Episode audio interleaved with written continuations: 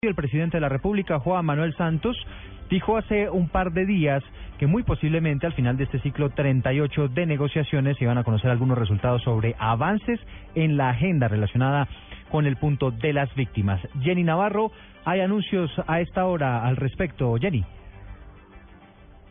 Buenas tardes. Eh, se trata del comunicado de prensa número 54 de las partes, es decir, de ambas delegaciones, gobierno y FARC, comillas.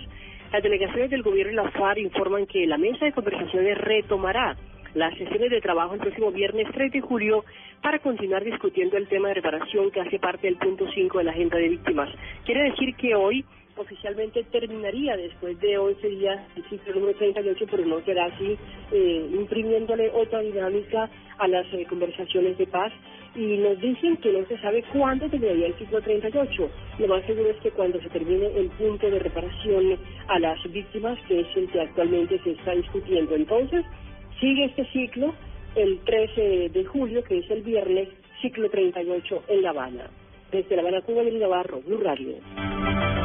Ahora son las 10 de la mañana, a 3 minutos. En, segundo, en segundos vamos al corregimiento del Mango, en el departamento del Cauca, donde a esta hora se viven momentos de tensión porque están a punto de regresar los policías con algunos refuerzos de militares que el fin de semana pasado fueron obligados a salir de esta población. En el lugar, por supuesto, tendremos en segundos un periodista de Blue Radio que está reportando esta situación. Freddy Calvache, lo que ocurre hasta ahora en el corregimiento del Mango. Hola, muy buenos días. Pues la situación es de tranquilidad en, el casco urbano de, de Mango. Sin embargo, hay una reunión que se prevé en pocos minutos con representantes del ejército y la policía en unos metros acá adelante donde está la fuerza pública, pues ha hecho su aparición. La gente quiere es que regrese la normalidad y precisamente estamos con una habitante de la zona, de su nombre, Jonathan Patiño. Pues Jonathan, bueno, ¿qué está ocurriendo en este momento?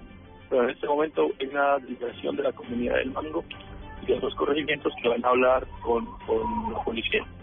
Porque ellos han propuesto, la policía ha propuesto que se ubican en un lote, al lado del, del Mango, eh, en donde antes estaba. Entonces, la comunidad eh, no está pues, muy de acuerdo con eso por ahora. Habría que ver qué conversaciones hacen en la comisión y escuchar pues los resultados de esa, de esa reunión.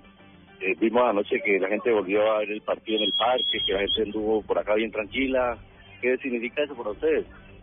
Claro, cuando no hay fuerza pública en la cabecera eh, en el centro poblado, pues no hay ese riesgo inminente, digamos, de ataque eh, hacia, hacia el mismo sitio. Entonces la gente se siente un, poco más tranquila y, incluso se retornan a actividades naturales, digamos, hace hace siete, ocho años, de salir a las calles, de... 10 de la mañana, 5 minutos, pues son los pobladores allí en el corregimiento, en la zona urbana del corregimiento del Mango, en el Cauca, donde están a punto de regresar los policías que hace algunos días fueron desplazados de esa zona del país. Vamos al Valle del Cauca. Las autoridades están desplegando medidas especiales para garantizar la movilidad de los viajeros en este puente festivo. Vamos a Cali, desde allí nos informa Carolina Tascón.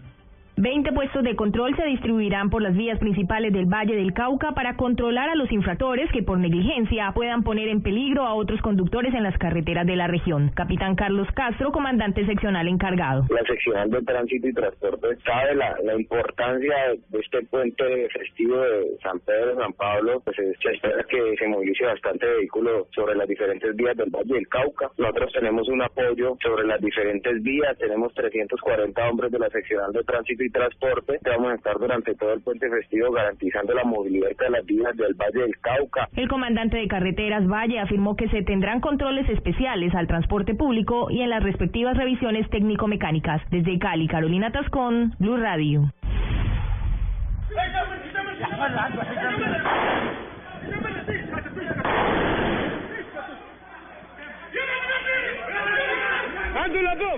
Diez de la mañana, seis minutos, escuchan ustedes la publicación de un video que ha hecho una cadena de radio, un video aficionado donde se detallan los momentos de terror que vivieron los turistas que se hospedaban en el Hotel Riu en Túnez, donde ocurrió la masacre de 38 personas a manos del Estado Islámico.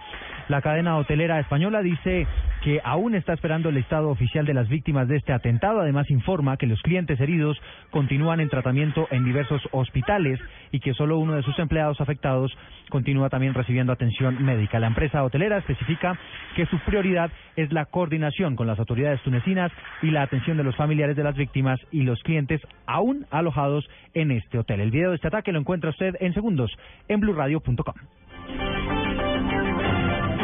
17 minutos, hay más noticias internacionales. Eh, Les contamos que más de 800 personas fueron evacuadas de un crucero de lujo en Estambul. Las razones con Jorge Morales. Un crucero perteneciente a la compañía turca Celestial chocó con un barco petrolero de 50 mil toneladas proveniente de Rusia y con bandera de las Islas Marshall en el estrecho de los Dardanelos, ubicado entre Europa y Asia. Aunque no se registraron heridos, los 854 pasajeros del crucero fueron evacuados y se encuentran ahora en la ciudad de Estambul. Sin embargo, las autoridades locales han reportado pérdida de crudo en el navío petrolero. Jorge Eduardo Morales, Blue Radio. Blue Radio, la radio de... Y con este guayabo por la pérdida de Colombia frente a Argentina, vamos a hablar del partido que se nos viene para esta tarde entre Brasil y Paraguay, donde se definirá el otro semifinalista de este torneo continental. La información con Tito Puchetti. Hola, ¿qué tal? Solamente falta conocer a uno de los semifinalistas de la Copa Chile 2015. El último partido de los cuartos de final lo protagonizan Brasil y Paraguay. Dunga ha sido objeto de duras críticas en territorio brasileño. Para la prensa especializada, el equipo del Scratch no juega nada bien en esta Copa, sobre todo en ese partido que cayó ante Colombia 1 por 0. Aquí escuchamos al que fuera campeón de la Copa en el año 2007. Yo creo que todas las selecciones que pasan para una semifinal son fuertes. Para esto no tenemos que escoger a nadie. Tenemos que hacer la, la nuestra parte de jugar y ganar. No tenemos que nos preocupar mucho con los otros, a respetar a todos los, los equipos que están aquí. El partido se realizará en Concepción y recordemos que Brasil fue eliminado en la pasada Copa América precisamente por el conjunto paraguayo desde el punto penal. Desde Chile, en la Copa América, Tito Puchetti, Blue Radio. Noticias contra reloj en Blue Radio. 19 minutos, eh, noticia en desarrollo. Las autoridades habilitaron el contraflujo en la vía entre Bogotá y Villavicencio desde el kilómetro cero por el alto flujo de vehículos hacia esa región del país. También se reporta alta congestión en la autopista sur en Bogotá por la movilización de viajeros. Estamos atentos porque el Papa Francisco decretó la instauración de un nuevo ministerio único dedicado a la comunicación de la Santa Sede, por cuenta del contexto mediático actual caracterizado por la presencia y el desarrollo de los medios digitales.